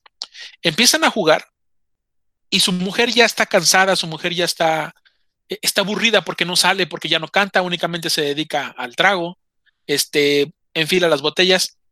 Y le dice, ¿sabes qué? Dice, me voy, me voy a sentar aquí en la sala. Dice, ándale, quédate. Dice, pero no te vayas, dice, porque si te vayas, sabes que, que nos empiece a ir mal, ¿no? Entonces dice, sí, no te preocupes, aquí voy a estar. Y se da cuenta que su esposa está sentada y él empieza a jugar y de repente pierde una partida. Y luego pierde otra. Y voltea a ver y su esposa ahí sigue. Y entonces dice, ah, caray, lo está pasando. Y le dice él, ¿sabes qué? Dice, ahora va a mi rancho. Y le dicen, Dionisio, ya cálmate. Dice, vas a, vas a perder todo. Dice, no, no me importa. Dice, voy al rancho contra el tuyo. Órale, pues. Y lo juega en una partida y lo pierde. Y le dice, no, dice, entonces dice, pues ahora, dice, pues ya va todo lo que tengo, dice, ya, ya perdí mi casa, pues ahora va mis últimos centavos. Y, y, dice, dice, y es más, apuesto hasta mi, hasta mi mujer, ¿no? Y le dicen, Dionisio, ya cálmate. Dice, ya no puedes. Dice, ¿cómo, ¿cómo crees que vas a seguir apostando? Dice, ya no tienes nada. Y entonces vuelve esta parte cíclica que es un tipo que comienza muy pobre, que comienza sin nada, termina sin nada. Y entonces cuando ellos ya se quieren ir, le dice, espérense. Y voltea y quiere ir a pegarle a su mujer o quiere ir a, reclamarle que, que dónde está la magia, ¿no? Y la sorpresa es cuando llega y le habla a su mujer, pues su mujer ya está muerta. Entonces, él empezó a perder en los juegos porque su mujer ya había fallecido y, él nunca se dio cuenta durante toda la madrugada. Entonces, así termina el, cuento del gallo de oro. En, sí, el gallo de oro que él, le nombra a ese gallo que le da la oportunidad de, salir adelante y después eh, lo tiene todo, compran todo, consiguen todo y al final pues, pues pierde otra vez todo y queda solo, sin dinero, sin pareja, sin nada, así como comenzó, ¿no? Y es lo que comentaba hace ratito, es, es la parte muy recurrente de, Juan Rulfo en, esta obra. Si, si, no la han leído, la recomiendo muchísimo. Se va muy bien, muy, muy bien. Y, como lo comentamos, pues como era una, una, un argumento para, para el cine, pues este, se va entendiendo perfectamente la, la, participación de cada uno de los personajes. Y a mí lo que me gusta, y creo que es, es la única obra que yo he leído que refleja un México principalmente en esa, en esa actividad tan propia de, de, aquellos años y que, bueno, hasta la fecha todavía, que es del, del, del, tema de los gallos, ¿no? Yo, yo pensé que el tema del gallo iba a ser como, como algo metafórico, pero no, aquí es de manera literal. El gallo de oro así se llamaba eh, este, este giro con el que, con el que él luchaba. Y pues, bueno, no, no sé si, si alguien más ha, leído esta, esta obra y, y si quiere comentar algo. Adelante, Chava. Fíjate que me llama mucho la atención esta obra porque en ediciones este, que he checado y en, esta misma edición, no sé si tú tengas la, misma que yo tengo del centenario, que es de, cada obra es un color de la bandera. Sí, correcto, esa tengo. Esa, esa, esa obra marca que el gallo de oro era un, escrito que, que, estaba mal, que tenía muchos errores se publica como por el, el 2000, no recuerdo muy bien cuándo, y que estaba mal, mal editado. Entonces, en esta nueva edición, corrigen el gallo de oro, de oro para que lo puedan entender más. Y me, me llamaría mucho la atención tratar de conseguir alguna edición anterior para ver qué es lo que estaba mal escrito o cómo estaba a lo mejor la estructura, quién sabe, ¿no? Eso es, es, es parte de lo, de lo que me llama la atención de esta obra. La otra, así como tú lo mencionas, esa, esa cuestión cíclica, el, inicio y que al final termina igual, ¿no? No sé si sea parte de, de, lo que Rulfo siempre quiso representar, la espiral, y aparte porque pues no, no sé, no recuerdo si estos dos tienen una hija que termina siendo cantante también. Sí, Sí, de, de hecho tienen, una hija que, que la, abandonan completamente y después todo el mundo anda quejándose con ellos de que la hija está abandonada, porque como él está dedicado al juego y al vicio y la mamá también, pues la hija hace de todo, pero la hija este, agarra el oficio de la mamá. Y, de hecho también termina la obra, ¿no? Los entierran los papás porque se mueren los dos y ella, ella empieza otra vez a cantar en, los, en las ferias y en los palenques, ella como su mamá. Por supuesto. Y fíjate, esa historia sí, yo la, la, veo claramente en el cine, o sea, la veo como una especie de drama, completamente. Y hasta en la época, eh, en blanco y negro, o sea, sí la veo claramente como lo que él pretendía. Pues lamentablemente no pasó, ¿verdad? Y, esta edición, aparte de, del relato del gallo de oro, que es bastante interesante, cuenta con otros relatos cortos. De Rulfo cuenta con un estudio de, del mismo gallo de oro. Me parece muy interesante y, también igual como una recomendación para la gente que quiera iniciar con Juan Rulfo, también esta obra puede funcionar. Cosa contraria con la obra de la cual, con la cual vamos a, a continuar. Esa sí requiere más atención por parte del lector. Bien, chava. Sí, pues, pues ya le, estamos dando este el paso a, a, Luis, quien nos va a comentar el, el, el libro de, de, Pedro Páramo, este libro tan comentado, tan analizado, muchos criticado, este, pero siempre, siempre sale victorioso, ¿no? Ante todos los lectores y, los, los, escritores. Y pues bueno, Luis, este, pues adelante, preséntanos el, el libro de, de Pedro Páramo. Miren, este, yo quería comentarles pues que mi experiencia con este libro fue, fue realmente asombrosa. Es un libro que, que ahora sí que me, me, gustó muchísimo. Y es una novela corta, pero a su vez, como lo dijo, lo comentó este Salvador, pues no, no es simple. Tiene su, su nivel de, de dificultad. Y es que es más que nada porque el, se puede decir que el tiempo es, es circular, es, es, no, no, es, no es lineal. Eh, en, en esta obra vamos a ver hechos que están ocurriendo en ese momento y hechos que están ocurriendo este, que ya pasaron, ¿no? Y el relato comienza cuando Juan Preciado, así se llama, el personaje principal, decide ir en busca de su padre, que tiene por nombre pues, Pedro Páramo al pueblo de Comala. Y pues este, viejo, este viaje va, más que nada va a representar el cumplimiento de, una promesa hecha a su madre, que se llama Dolores Preciado, el cual pues se la hizo en, su lecho de muerte, ¿no? Y cuando... Y e, e, esto es muy interesante, ya que la historia comienza con la búsqueda del origen. Entonces, esto es algo que se toca muchas este, historias y, relatos. Y he recibido por un arriero que se llama Bundo Martínez, que es, él es el que lo va a conducir al pueblo. Y aquí lo, tengo aquí lo tengo que decir, yo creo que no influye en, el final de la obra. Con él se empieza y se termina la, la novela, ya que es este, pues los arrieros son, son hombres del camino y yo creo que tiene que ver un poco con, con la historia eso. Y también, este, como les comentaba, por medio, por medio de las narraciones que va a él a encontrar allá en el pueblo de Comala, el cual pues va a ser un lugar sombrío, este, hasta cierto punto este, turbio, neblinoso, podríamos decirlo, así lo maneja Rulfo, se va a dar cuenta que, que los con los que habla y con los que está interactuando, pues dan muestras de estar muertos y y él va reconstruyendo la historia de su padre este, a través de ellos, ¿no? Entonces, todos le comentan que, que Pedro Páramo, que Pedro este, ya, ya falleció. Y Pedro Páramo, eh, en, en, este sentido de, de, ver la historia en dos vertientes, la, la, primera con Juan Preciado y la segunda con los recuerdos de, de Pedro Páramo, pues vemos que era una persona que obtuvo el poder, por así decirlo, del pueblo, ya que se llamaba toda la hacienda La Media Luna.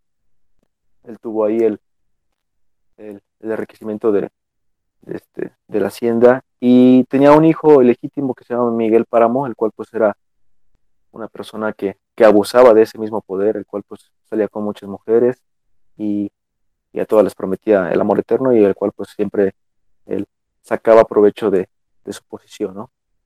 Este, hay una parte que me gusta de él en la cual pues va a visitar a, a una exnovia, la cual le dice pues es que yo iba a un pueblo que está aquí al lado de Comala y pues no, no alcancé a llegar, este, me perdí, nunca encontré el pueblo. Entonces ella se da cuenta y le dice, ¿sabes qué? Es que no, no es que hayas perdido el pueblo o el camino, tú ya estás muerto. Y que este, te había comentado, todos te comentaban que el caballo que traías algún día te iba a matar, que era muy, muy bronco. Y él dice que pues lo único que recuerda es que había brincado una, una este, barda y este, hecha por piedras y según él sí la había pasado. Entonces ella le dice, ¿sabes qué? Pues no, tú estás muerto y, lamentablemente tu papá te va a llorar mucho mañana, ¿no? Entonces, gracias por despedirte, por venir a despedirte de mí. Entonces, son pocos los, los, relatos que el cual pues uno se va ambientando mucho en la historia. Eh, yo creo que también pues hay que aclarar que Pedro Páramo pues se casa primero con la mamá de Juan Preciado, que es este, Dolores, y se casaba más que nada por conveniencia para poner, porque pues estando en quiebra, casándose con ella iba a tener este más tierras y así iba a poder solventar sus, deudas, ¿no?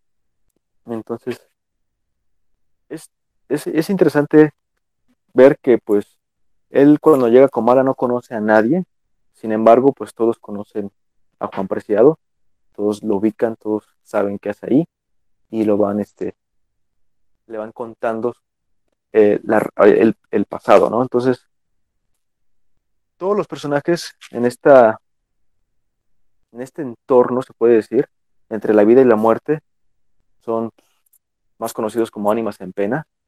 Y aquí lo que me gusta mucho de, de este Juan Rulfo es que nos mete ya desde ahí con cuestiones filosóficas, las cuales pues yo encontré que ahí la ausencia de la muerte en ellos es un calvario, ya que los, personajes quisieran llegar al más allá, pero sin embargo, pues no, no, pueden, no saben cómo. Sin embargo, pues ellos necesitan un, a través de, la, de una oración ellos este, pues, poder llegar, pero no, no saben cómo llegaron ahí.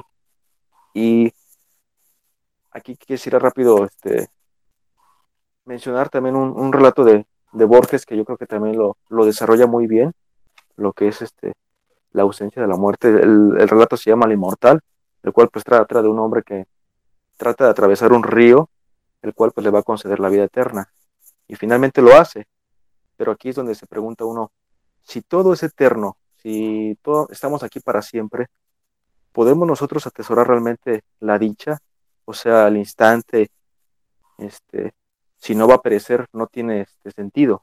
Entonces, aquí lo, lo, lo maneja también muy bien Borges. Sin embargo, pues este Rulfo también lo, lo todo, en todo momento, en todo fragmento de cada personaje te puedes dar cuenta como que esa voz como cansada, como que ya están penando y no, no, no, no encuentran el sentido, ¿no?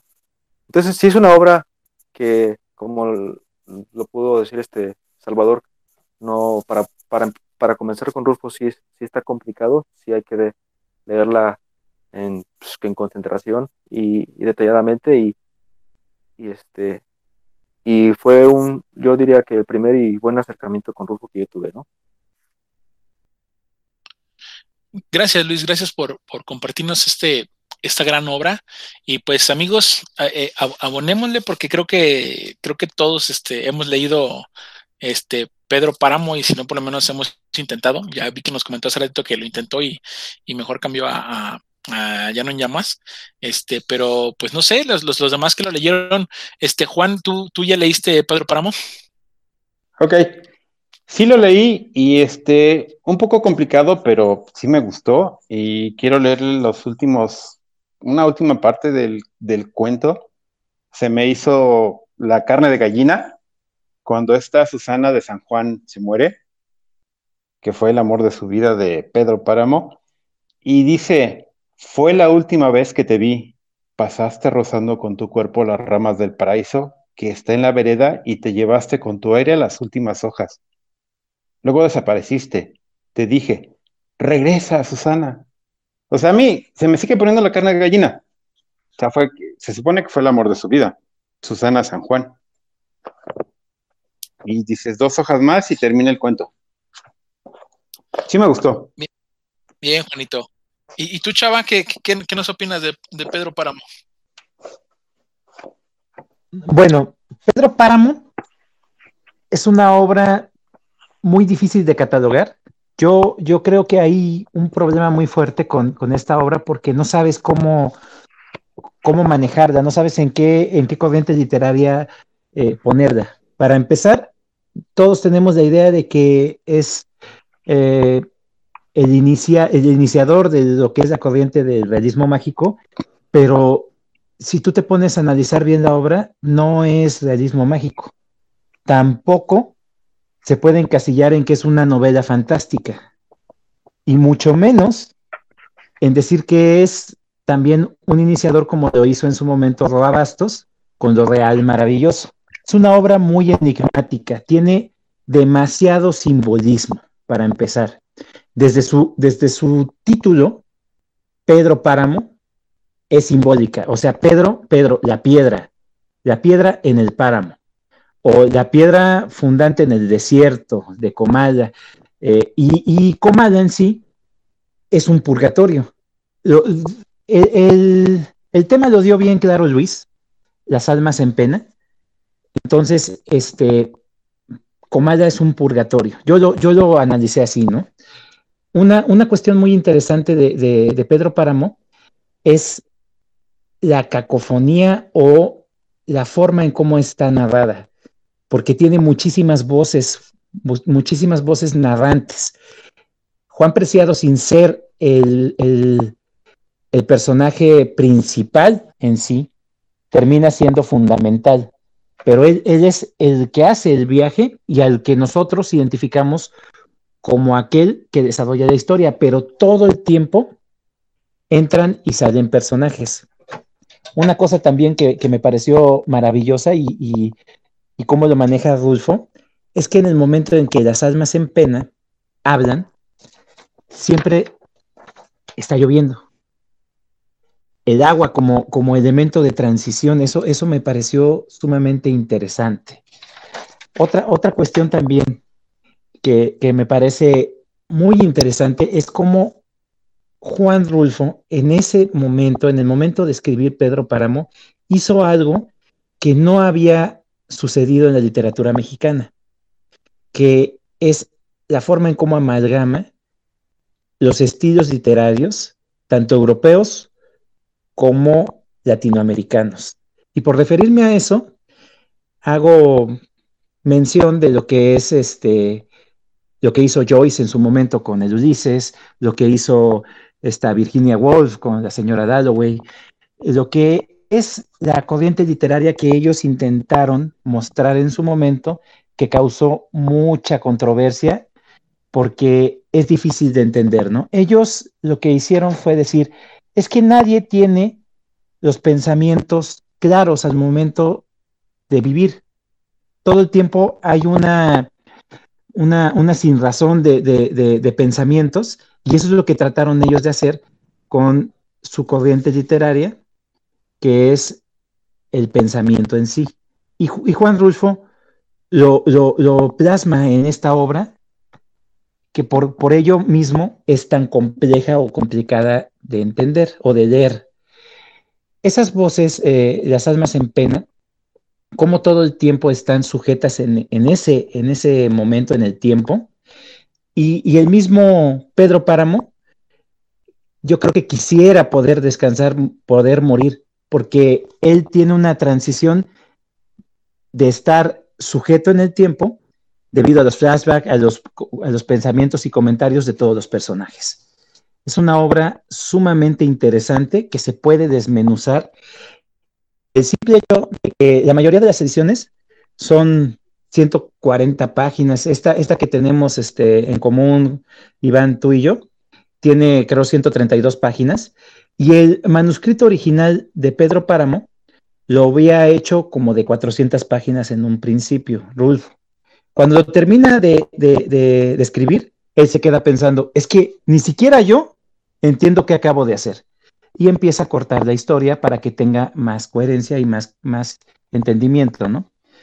Esta obra es una de esas famosas obras totales. Muy interesante y por eso yo le dije a Saladito que también fue muy criticada. Eh, yo me acuerdo cuando empecé a leer esta obra, yo la verdad no, no le agarré a la primera. Eh, de hecho, es una obra que la, que la, la he releído y, después la, la, la, oí en ese tipo de como, son como audiolibros, pero son como dramatizaciones y, que también me, se me hizo interesante, pero, pero creo que en la, segunda lectura fue donde empecé a agarrar, porque, porque yo, yo cometí el error que cuando leía Pedro Páramo, como que quería agarrar la historia lineal. Además, además que tampoco no tenía como, como muchos libros recorridos en mi haber. Y yo dije, bueno, pues, pues en vez de empezar por este, por cualquier mexicano, dije, voy a empezar por Juan Rulfo, ¿no? Y me pasó ese, ese problemita de que, de que cuando no estás acostumbrado a leer, este, que bueno, lo han catalogado, ahorita Salvador dijo algunos elementos de por qué no puede ser, pero lo han catalogado normalmente en, en, realismo mágico, y cuando te metes con ese, con ese tema, cuando no hay nada previo leído, puede a veces complicarse un poco y, posiblemente lo que me sucedió a mí, pero como me ha pasado con otros autores, que lo he comentado también en el círculo, con el paso del tiempo he aprendido a valorarlo y he, he dicho, creo que, que la forma en cómo está escrito es una forma difícil, es una forma complicada, porque creo que tienes que ir armando la historia por, por retazos, literalmente, ¿no? Son retazos que te va dando y, por, por pequeños escenarios y recuerdos y, y, que una parte te la dice él y otra parte la tienes que construir tú. Entonces te va dando como una historia a medias y luego por partes es complicada, pero en cada uno de los, de los elementos con las personas con las que se va encontrando este Juan Preciado, pues va dando te va dando elementos para que construyas tu propia, tu propia historia, ¿no? Y, bueno, no, no, no sé, este, Jonah, ¿qué, qué, qué te pareció? O, o si, si, si, has leído o no has leído a Pedro Páramo y, y que te ha gustado o no. Definitivamente es una de las grandes obras, no solo de México, sino de Latinoamérica. La primera vez que yo intenté leer Pedro Páramo fue un fracaso total, creo que llegué a la página 13, 15, no recuerdo, y solamente dije, ¿qué es esto? Y lo dejé. Fue hasta, pero años después, hasta que ingresé a un taller de narrativa que la maestra nos pidió que leyéramos Pedro Páramo. Y bueno, empecé con un poquito de tropiezos, pero pues logré terminarlo. Definitivamente me dejó pues perplejo. Es una obra que no es tan fácil de desmenuzar contándola así. Además ya tiene unos añitos que, que, la leí. Hay muchas partes que ya no recuerdo bien, pero lo que sí me dejó fue un gran sabor de boca, un gran aprendizaje y una manera de verdad, pues para aplaudir de cómo se va estructurando todo y de cómo una historia de fantasmas se puede llevar a otro nivel. Yo recuerdo, se cuenta, eso sí, no me consta, se cuenta que Álvaro Mutis un día llegó con García Márquez y le dijo, léete esta vaina para que aprendas. Y era Pedro Páramo. Y también se cuenta que García Márquez después, pues sí dijo que Pedro Páramo lo había, le había dado una gran influencia, le había ayudado a culminar 100 años de soledad. Pero bueno, esas son historias que se cuentan. Yo, yo, a mí me, sí me parece una historia muy buena, pero sinceramente eh, muy difícil. Si alguien quiere empezar con Pedro, con, perdón, con Juan Rulfo, mi recomendación es que se vaya con el Llano en Llamas, porque normalmente sucede que cuando empiezan a la inversa, no quieren saber más del autor. Y entonces, después nada más dicen, no, no, es que no entiendo nada y no me gustó. Cuando uno disfruta el Llano en Llamas, y después va avanzando hacia Pedro Páramo, se disfruta más y es más fácil que se pueda eh, saborear, paladear. Y pues, eh, bueno, esa es, en cuanto a Pedro Páramo, esa, esa es mi opinión. Gracias, Jonah. Y, y sabes, yo agregaría que, que, pudiera uno comenzar con el gallo de oro, porque como está muy explícito y va muy por guiones, está mucho más fácil. Después podemos hablar de, del llano en llamas y ya este, adentrarnos a Pedro Páramo. Y pues bueno, mira, de lo que comentabas, pues creo que a Vicky y a mí nos pasó lo mismo, a ti también, ¿no? Que comenzamos con, con Pedro Páramo, nos fuimos muy, este, muy valientes y, y, y mejor retomamos con, con Llano en Llamas. Este, sí. y, y, Vicky, pues yo no sé si, si quieres comentar algo más, algo adicional de lo que ya has comentado de, de Pedro Páramo.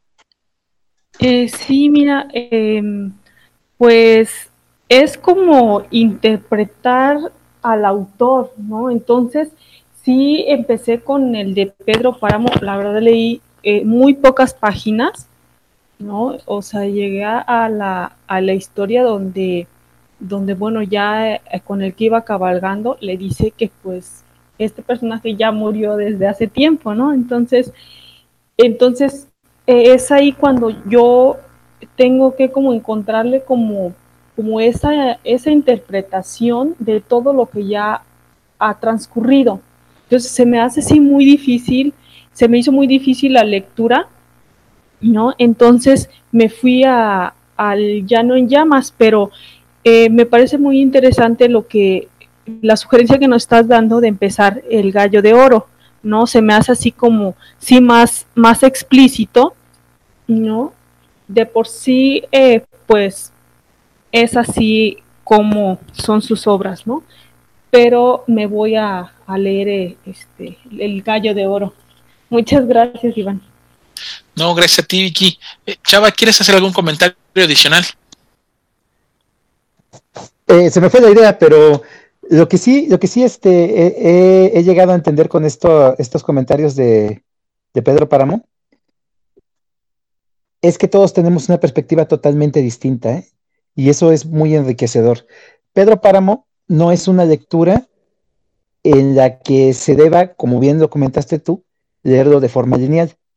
Entonces, con esa, con esa idea puede ser muchas cosas. Se puede interpretar de muchísimas formas. Y creo que también es una de sus características, es una obra que puede ser leída de diferentes formas, ¿no? Como siempre lo han querido algunos escritores, como lo quiso en su momento Julio Cortázar con su rayuela. Y algo, algo que, también este, me llamó mucho la atención ahorita haciendo remembranza con la introducción que nos hizo Luis, como las semejanzas que tienen tanto Juan Rulfo como Juan José Arriola, ¿no? Son más o menos de la edad, uno nace antes, otro nace después, por un año, y la única diferencia que yo veo en esos dos autores es que Juan Rulfo sí es un escritor mexicano en toda la regla, tiene los modismos en sus obras, usa mucho los modismos y aparte él sí manifiesta lo que es el regionalismo. En esta obra de Pedro Páramo, recuerdo mucho que todos le comentaban que qué es lo que quiso hacer y él lo que decía es que quería darle voz a los olvidados. Y eso, esa, esa frase nunca se me olvida, darle voz a los olvidados. Y en toda la obra, por eso es que hay tantas voces narrativas. Le da voz a aquellos que la misma revolución dejó olvidado. De igual forma, en el llano en llamas.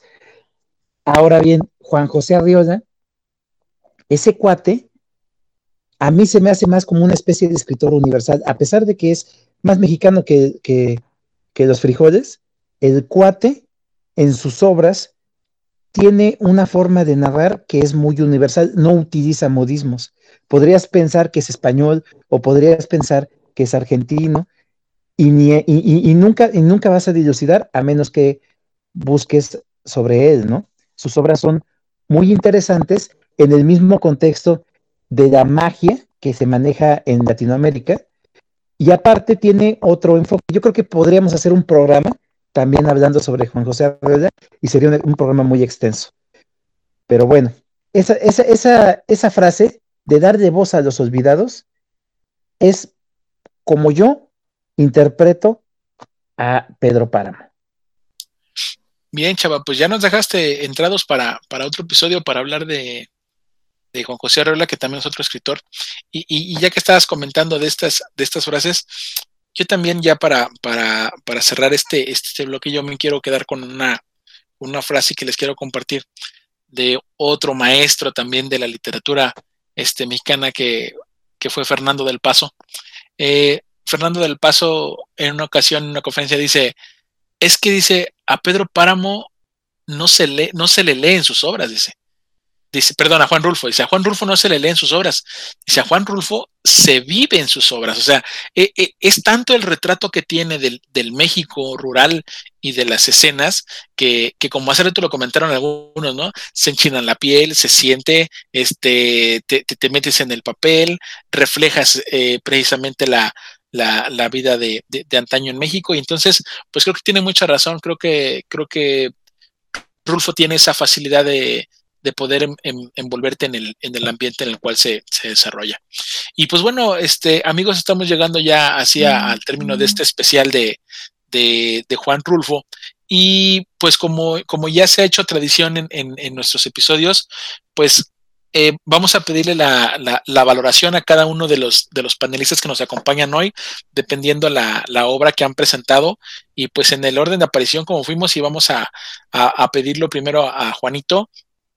¿Cuántas estrellas le ponemos, Juanito, a, a los cuentos de, de, de Juan Rulfo?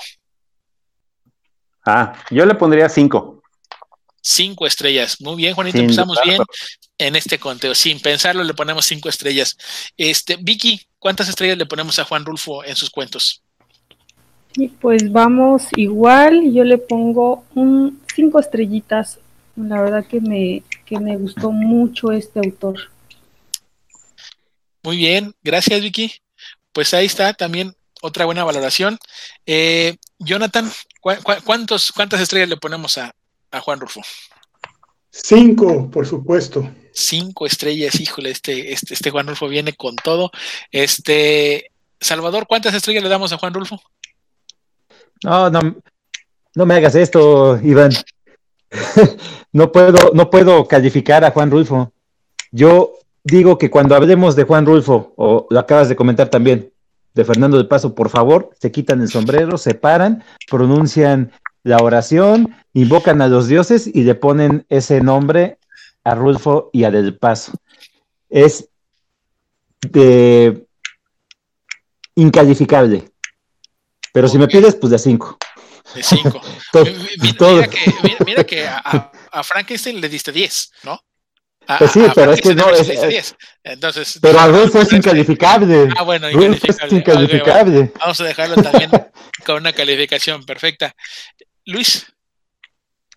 Yo, yo sí tengo que comentar que pues me gustó muchísimo este Pedro Páramo, nunca había leído nada de Juan Rulfo y pues yo creo que sí se lo coloca en mi top 10 de libros este, que más me han gustado y pues, claramente le doy cinco estrellas a esta obra, gran obra mexicana eso es interesante y eso, y eso es, es este novedoso y, revelador por parte de, Luis, que después de tantos libros que ha leído, eh, venga a encontrar un, un, este, un libro que se meta al top 10. Qué bueno, qué padre.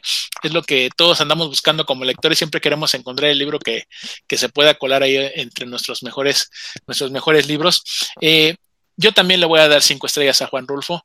Este, siempre me he considerado lector nacionalista y además que me, que me gusta su obra, aunque al principio me costó, este, lo, lo, he valorado mucho y, y, creo que sí ha sido un, una insignia en nuestra, en nuestra literatura, en la literatura latinoamericana y también en la literatura universal. Muchos, muchos, muchos lo conocen y muchos lectores de otros, de otros países lo buscan y lo leen. Para, para todos los que nos están escuchando, este, les comentamos que hemos hecho este, este especial. Eh, a consecuencia de que en el círculo de lectura hicimos en el, año pasado un, torneo de, escritores y, en una dinámica muy interesante. Y pues bueno, dentro de ese torneo de escritores 2020, pues salió victorioso Juan Rulfo y dijimos, pues entonces si, si, si todos consideramos que Juan Rulfo es, buen escritor, pues vamos a, dedicarle un, un, segmento especial, vamos a dedicarle un, un episodio este, único y no nada más a una obra, ¿no? sino, sino a, las tres obras que se le conocen del Llano en Llamas, del Gallo de Oro y de Pedro Páramo. Pues gracias amigos por, por estar presentes aquí, gracias a toda la, la cabina virtual, a todos los panelistas y empezamos despidiéndonos. Juanito, que tengas una excelente noche y gracias por acompañarnos. Gracias, buenas noches para todos, saludos. Vicky, gracias por acompañarnos y, esperemos que seamos ya más recurrentes acá y, te esperamos cuando gustes. Claro que sí, muchas, muchas gracias a todos. Excelente noche para todos. Bye. Gracias, Jonathan Muñoz. Gracias, Jonathan, por todos tus comentarios y por todas tus participaciones. Y también, este, preguntarte, Jonathan, antes de que te despidas, este, tenemos, tenemos palabra, este, para, para este episodio. Por supuesto. Bueno, no tenemos una, tenemos tres porque es edición especial, ah. las cuales, las cuales todas eh, pertenecen a la narrativa rulfiana. Chincual, entusiasmo o excitación por realizar una actividad. Libranza, orden de pago.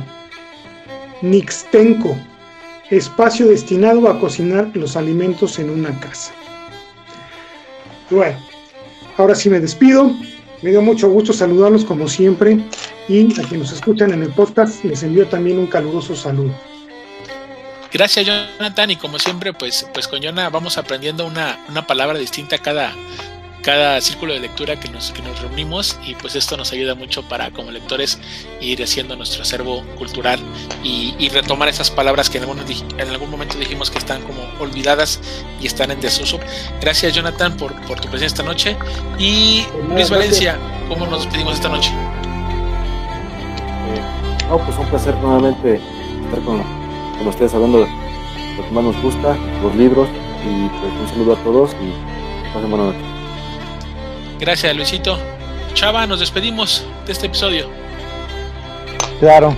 Muchas gracias a todos los que nos escucharon, a mis compañeros por este excelente episodio.